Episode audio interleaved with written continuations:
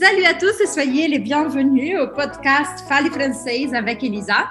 No podcast de hoje, uma convidada super especial, Chloé Doro, que é francesa e é professora da equipe do francês ativo.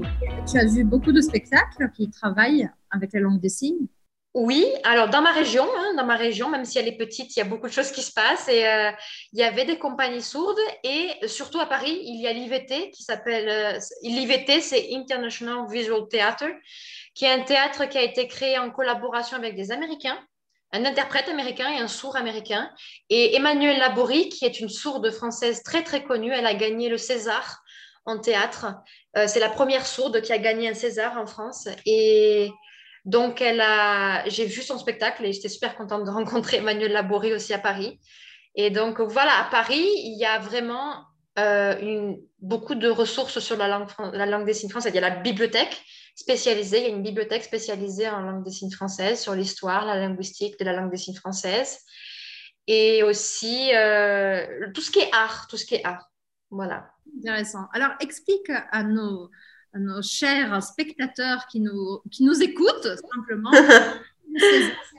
en France, on sait très bien ce que c'est le César, mais peut-être que les Brésiliens ou les gens qui nous écoutent ne savent pas ce que c'est. Qu'est-ce que c'est le César? Alors le César, c'est l'équivalent des Oscars en fait pour nous euh, en France. Euh, c'est la cérémonie des Oscars, mais en France, voilà, c'est ça le César. Donc on peut récompenser des acteurs, des comédiens euh, en général, et, et voilà, c'est notre petite cérémonie. Et c'était très important pour euh, Emmanuelle Labouride. Elle n'y croyait pas et beaucoup de personnes n'y croyaient pas en fait. voilà. Mm. Donc quand elle a reçu, elle était super émue et c'est un très beau discours. Je vous recommande d'aller le voir. C'est un très très beau discours qui est traduit en français par une interprète à côté et c'est très très euh, émouvant. J'ai envie de le voir. Tu me l'enverras après. Oui, je te l'enverrai. Super, super.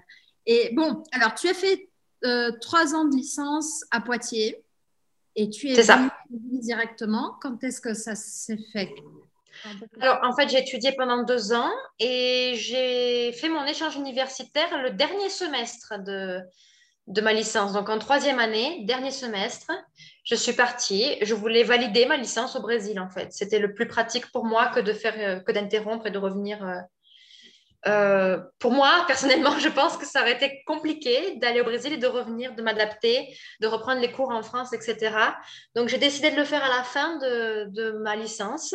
Et j'ai préparé mon projet pendant un an. Hein. J'ai préparé mon échange universitaire euh, pendant un an parce qu'il faut qu'il soit validé par le jury. Il faut qu'on me donne les aides nécessaires aussi, etc.